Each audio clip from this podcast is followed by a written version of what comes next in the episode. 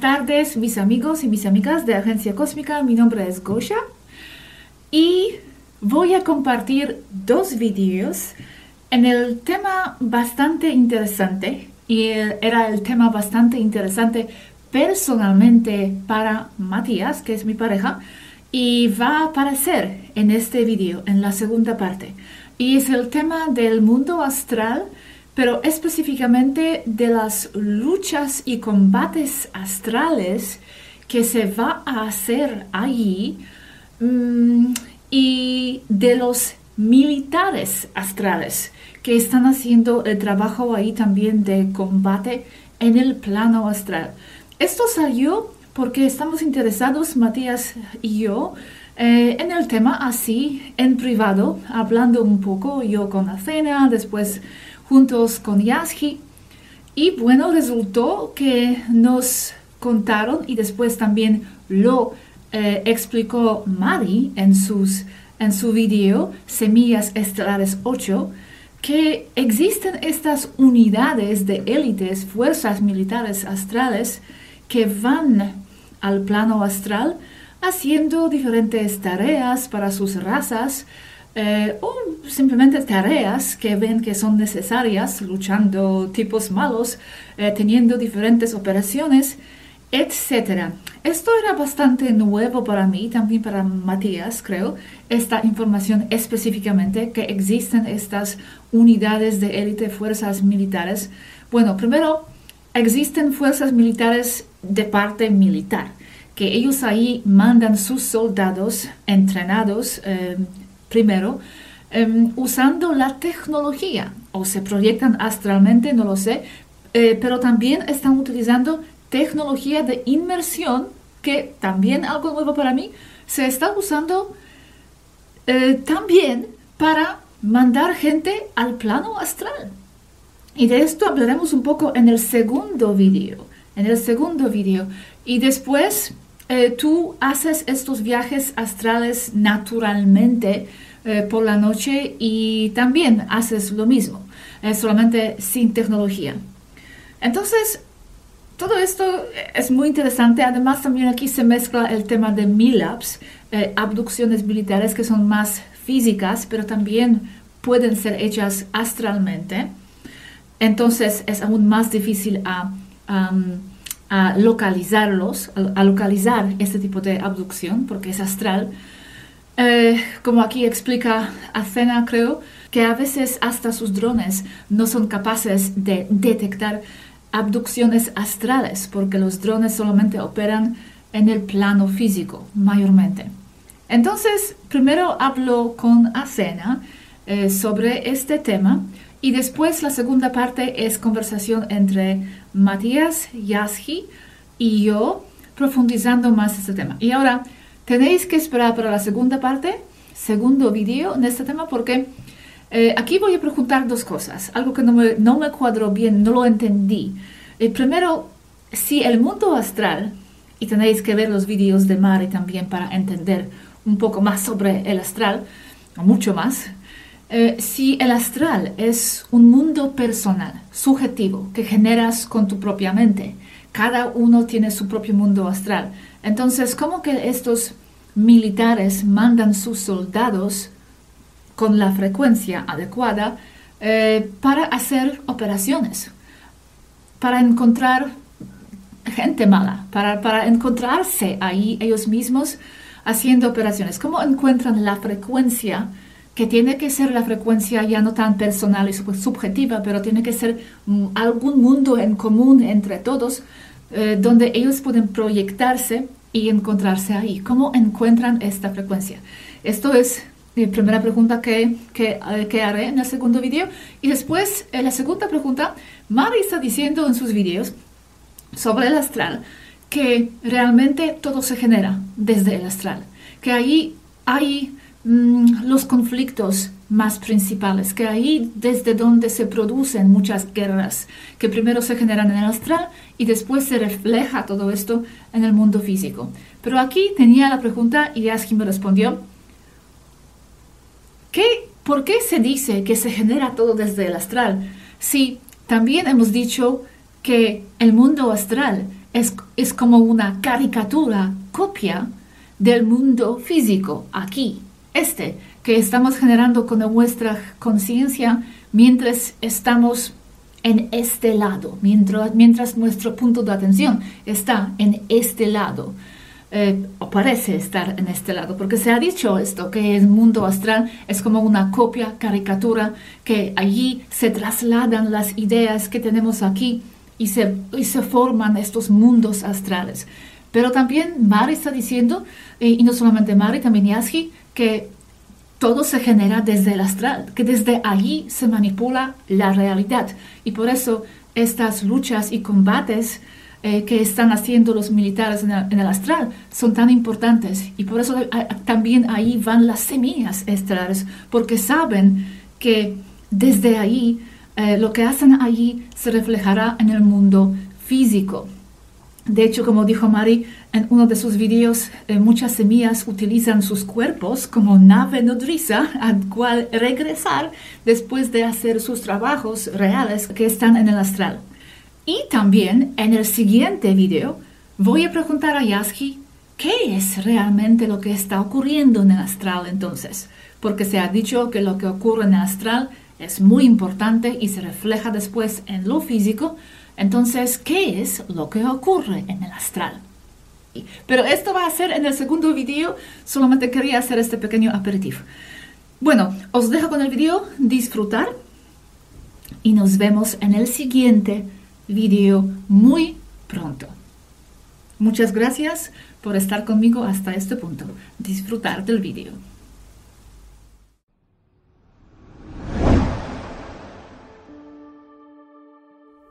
Originalmente en inglés, con un pequeño inserto de la conversación con Robert en español.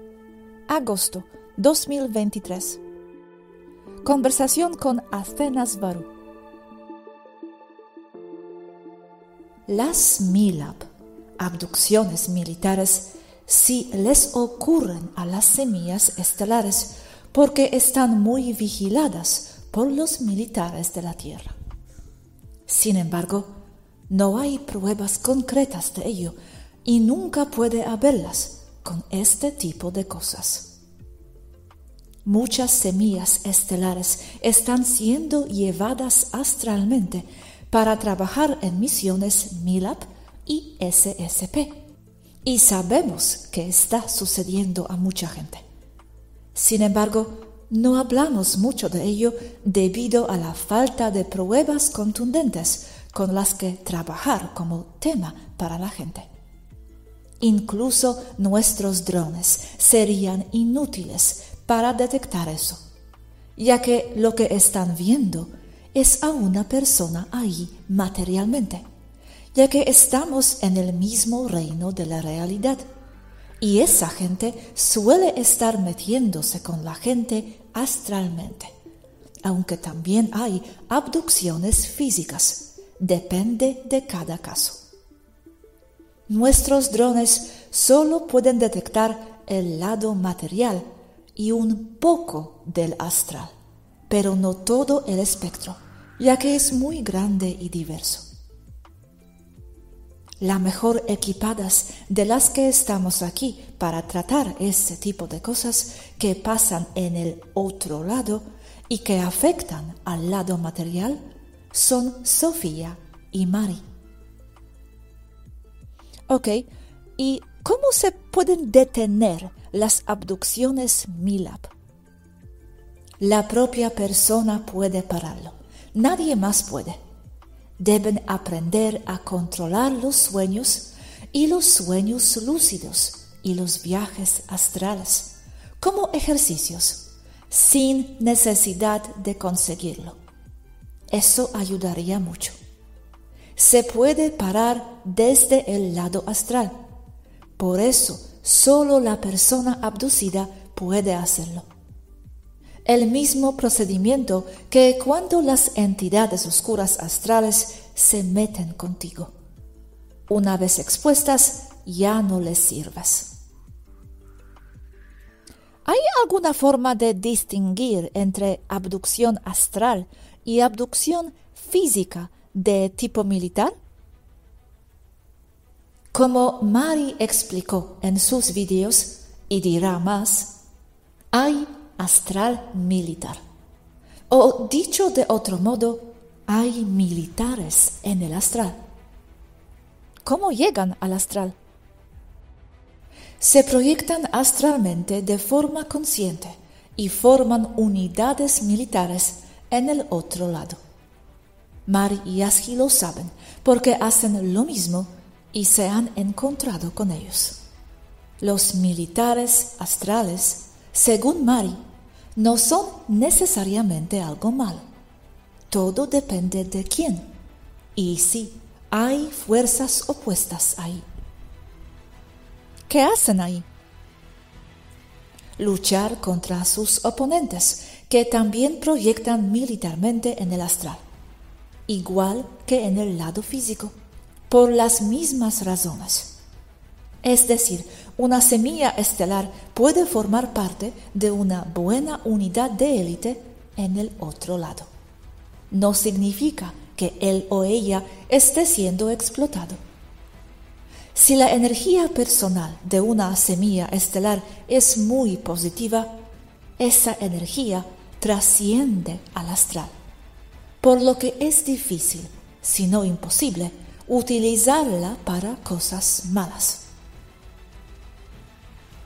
Pero ¿qué utilidad práctica tiene esto para el plano físico? Afecta a todo, al plano físico y al no físico. El no físico es mucho más grande que el físico que es solo un aspecto muy pequeño de la realidad experiencial. Manipulas la realidad desde el astral. Vaya, ok, astral militar no es necesariamente algo malo, ok. Es un concepto muy interesante, no lo sabía. Pero, por ejemplo, hay un militar proyectándose al astral y luchando contra un tipo malo ahí. Luego, ambos despiertan aquí.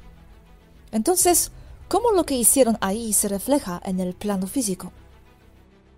El tipo malo puede actuar de tal manera que ya no sea mal, o se puede causar que el tipo malo cometa un error en el físico y sea aprehendido. Esto es bastante evidente cuando alguien se va a la cama a dormir y se tira ocho horas y se despierta agotado aunque también hay otras explicaciones de por qué alguien se despierta cansado. Y con las abducciones MILAP, la Federación estaría al tanto de ellas, ¿verdad? Tendrían registros de todas las MILAP. Me refiero a las físicas. Son perfectamente conscientes. Pero como nosotros tampoco podemos, no pueden hacer mucho al respecto de nuevo, por eso esa gente opera astralmente, porque todo lo que hacen es con casi total impunidad. Mari dijo que lo que pasa en el astral afecta al lado físico. ¿Las guerras más importantes ahora se celebran en el astral? Es que no es una situación de aquí y allá en el astral. Es ambas cosas. Pero sí, es en el astral en donde se están generando y donde se llevan a cabo los combates más decisivos. Desde el punto de vista del mundo material, es más fuerte lo que ocurre en el astral desde el punto de vista de los acontecimientos que más importan. Entonces, ¿las guerras en el mundo material qué función tienen? Básicamente son por la guerra misma por generar la clase de frecuencias y de energía que alimentan a los seres astrales que desde el otro lado las están generando. Ok. ¿Pueden las personas que forman unidades militares en el astral, especialmente si son abducidas por militares, ser utilizadas para ser activadas y seguir órdenes a distancia en el físico? Ese es otro departamento, el MK Ultra. Yo hablo del astral. Pero, en general, mira todo esto en términos de frecuencia. No hay mucho que los malos puedan hacer contra alguien, dependiendo de su frecuencia. ¿Los hombres y mujeres de Taijeta hacen eso? ¿Se proyectan astralmente para hacer este trabajo? ¿Trabajo astral militar?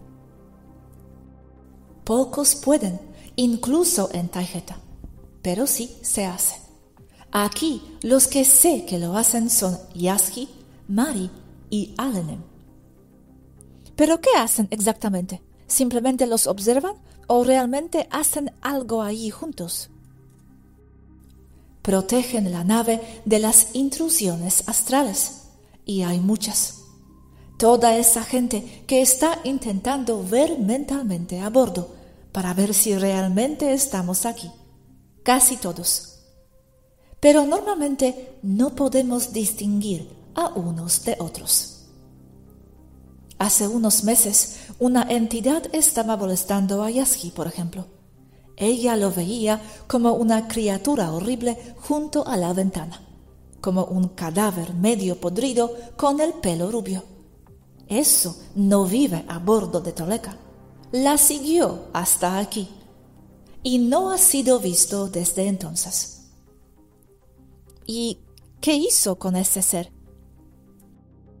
Ya conoces a Yas. Fue tras él y se convirtió en la cazadora se fue corriendo. Así es como te deshaces de ellos.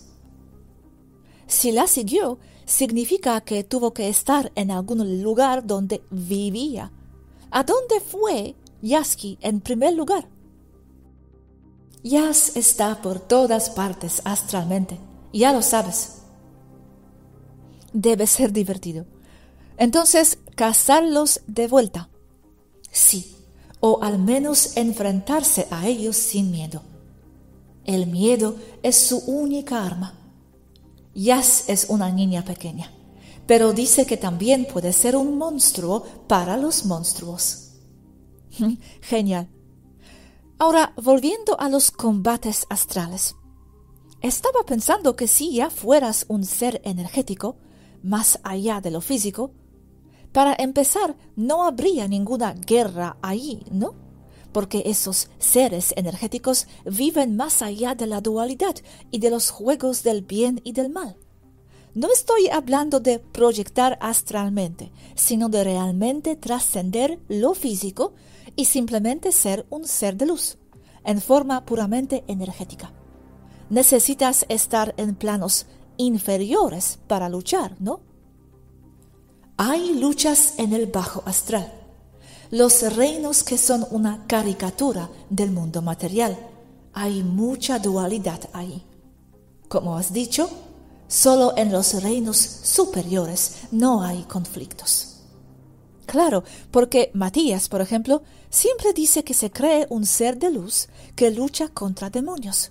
Ok, sí, entiendo ese sentimiento, pero tiene que ser un recuerdo de algunos planos inferiores, porque el verdadero ser de luz ya residiría en planos mucho más allá de la lucha.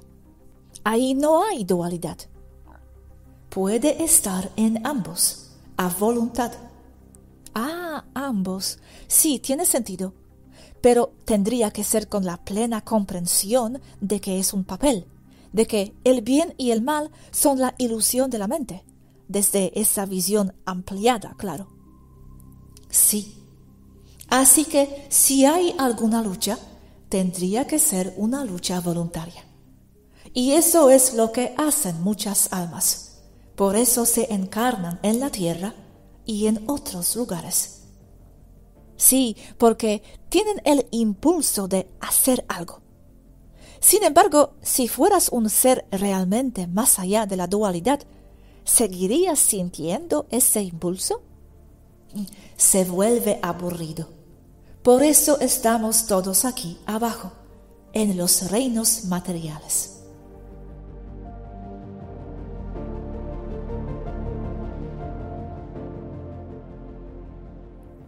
Otra conversación. Agosto 2023. Conversación entre Yasky, Matías y Gosha.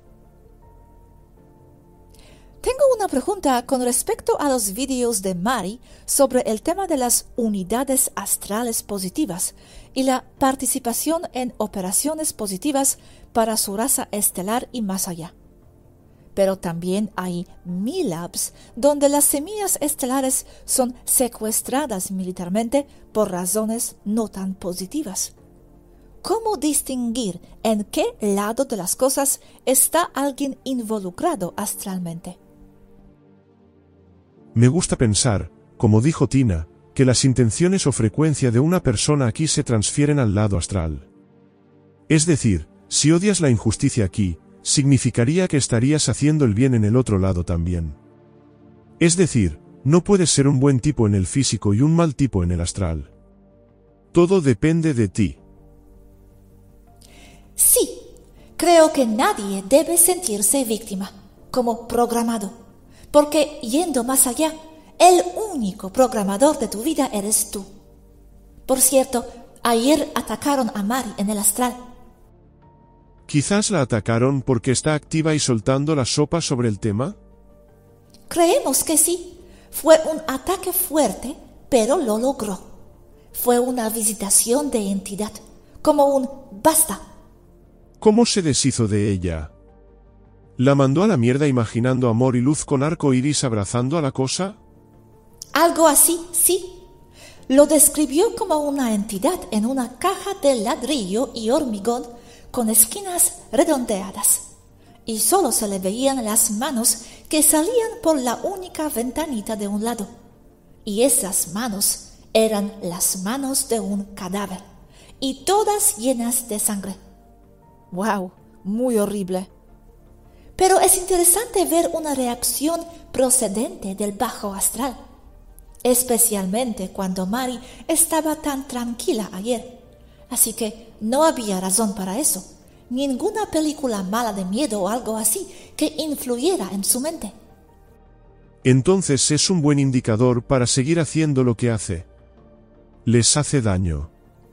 Sí, les haces más daño no mostrándoles miedo y mucho amor. Eso es tóxico para ellos. Se me olvidó decir que esa ventanita solo era lo suficientemente grande para sacar las dos manos por ella y tenía barrotes de hierro, como si hubieran matado a alguien ahí construyendo la plaza de ladrillo y hormigón y dejándolo morir dentro. Y las manos era lo único que podía sacar, como pidiendo clemencia y ayuda. Eso es una visitación. Ok. Espero que Mari esté bien y no se haya alterado por ello. Está bien, pero es molesto. Siempre lo es. ¿Por qué le creó esa imagen específica a Mari? Eso solo Mari puede responderlo. También es una mezcla con simbolismo onírico. La caja cuadrada es vista por Mari como un 666. Es difícil generar un sentimiento de amor hacia algo así. Siento que no sería lo suficientemente fuerte, sería forzarte a sentir amor. Tu subconsciente sabría que no es real. Al menos no muestres miedo y ordénale que se vaya. Sí, eso sería más fácil para mí o imaginando que te conviertes en un ser de luz que lo ilumina todo y muestra a la entidad el camino a la entrevida, como Mari dijo que hizo. Volviendo a la pregunta original, preguntaste cómo bloquear, evitar que los milaps sucedan. Necesitarías entrenarte conscientemente en el viaje astral y la proyección astral eso es muy posible. Y si no puedes, fíngelo, imagínalo. El astral funciona diferente al mundo material. Lo que imaginas mientras estás ahí es muy fuerte y realmente afecta la escena.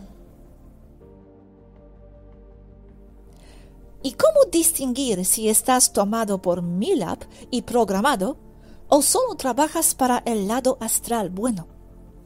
No puedes saberlo, a menos que explores mucho el astral. Lo único que puedes hacer es estudiar cómo te sientes cada vez. Planea tus propias operaciones militares. No necesitas disparar a nada real. Usa tu imaginación los retos diarios pueden ser vistos como operaciones. Lo digo porque yo también lo hago.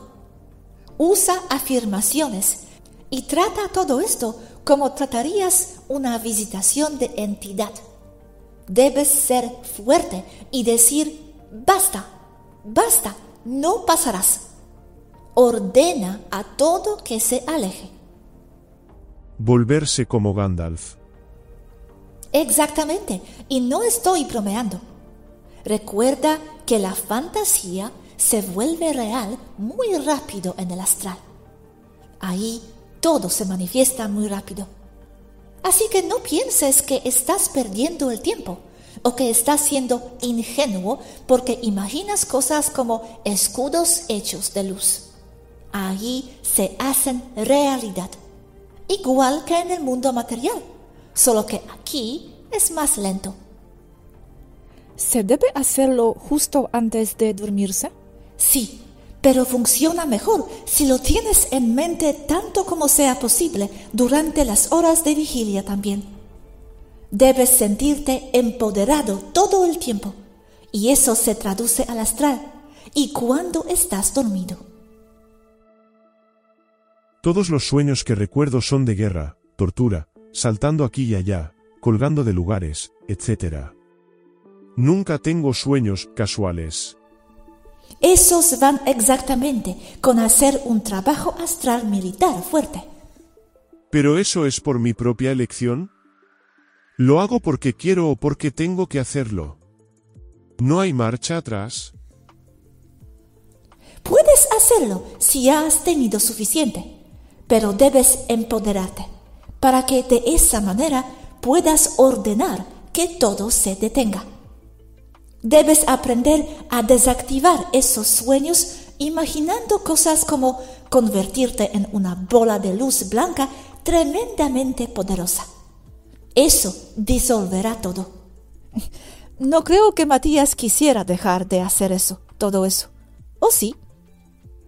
Odio la injusticia y a los cabrones que hacen daño. No tengo problema en limpiar la basura. Es eso o sentarme en una nube a tocar el arpa o a tomar zumos en las playas de Teme. En realidad, disfruto metiéndome con las entidades del otro lado. Ya deberían odiarme. Camino entre las sombras, buscando esas cosas que se arrastran en la noche. Me convierto en lo que da miedo por la noche. Caminaré por el valle de la muerte y no temeré ningún mal. Haz lo mismo y todo desaparecerá. Ellos dicen, ¡Hey, mira! Una niña viajando astralmente. Vamos a asustarla. Y caen en mi trampa. Debes convertirte en el depredador supremo en el astral. No necesitas ser grande y musculoso ahí. Todo está en tu mente. ¿Combatir fuego con fuego? ¿El mismo principio? Conviértete en el cazador y no en la víctima. Sí, mira esto como en los videojuegos.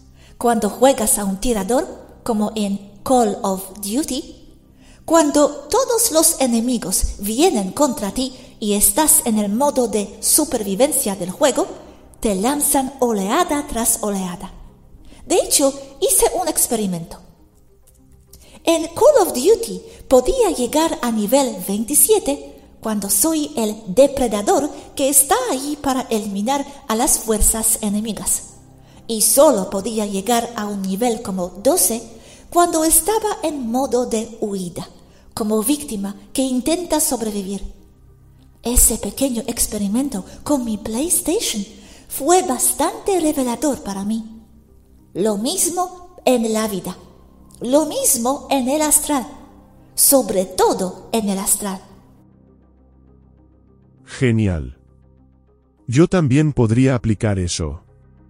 Pero, requiere entrenamiento, supongo. He tenido momentos en los que se me han puesto los pelos de punta, me sentía inmovilizado, lleno de miedo y era una habitación oscura. Todo requiere entrenamiento. Cuando eso pasa, es difícil salir de ahí. Cuando eso ocurra, ve hacia el miedo. No luches contra él. Funciona a la inversa. Cuanto más luchas contra él, más miedo se genera. Cuanto más aceptas el miedo y no haces nada, o incluso te mueves hacia eso que temes, menor es. Pero, ¿esos soldados con quién luchan en el astral? Contra otros soldados astrales y contra seres que están causando problemas a los que están luchando. Nada nuevo. Así ha sido siempre. Me imagino que eso de soldados astrales es algo relativamente nuevo en la Tierra. Los artificiales son nuevos, sí. Los que entran allí artificialmente, como explica Mari, con un pod de inmersión. Pero los demás siempre han sido ángeles contra demonios, esa vieja historia. Es interesante. Entonces, ¿esos artificiales podrían ver o hablar con la gente que desencarnó y se quedó en el astral? ¿O no? Sí, pero depende de esa gente también, en donde esté. No es como que pueden ir a hablar con los muertos. Ok, y así, última pregunta, ya que estamos con el tema. Hace un tiempo alguien me preguntó lo siguiente. ¿Sabes a qué podrían referirse esos números? Dice, a veces, cuando me siento muy mal, repito las palabras Eco 5691, Bravo 5028, números cambiados. ¿Es una especie de llamada automática de algo? Me ha pasado muchas veces. Oh, mierda. Eso suena muy parecido a los códigos de activación de los operativos encubiertos. Eso también se aplica a las operaciones astrales. Es algo bueno. Es como con MK Ultra. Cuando se envían esos códigos, son disparadores para iniciar una operación. Entonces, ¿no es bueno? Ni bueno ni malo. Depende de quién los ponga. Significa que no está trabajando con los militares ahora en el mundo material o es alguna cosa de vidas pasadas filtrándose a esta, o es trabajo astral. Pero esos códigos se utilizaron mucho durante la guerra de Vietnam, en el caso de los operativos de las fuerzas especiales muy infiltrados. ¿Por qué ambos bandos usarían códigos similares? Son de uso bastante universal. ¿Y por qué tan típicos? ¿Por qué no algo como 254 calcetín? Oso amarillo 06. Eso también se usa. Como llamar a un operativo CatSheet 1. También funciona. Eso es en realidad de una película CatSheet. Unos conejitos CGI operativos Delta Force en lo profundo de Afganistán. Buena película, bien hecha. Es bonito ver a un lindo conejito con un rifle de francotirador Barrett calibre 50.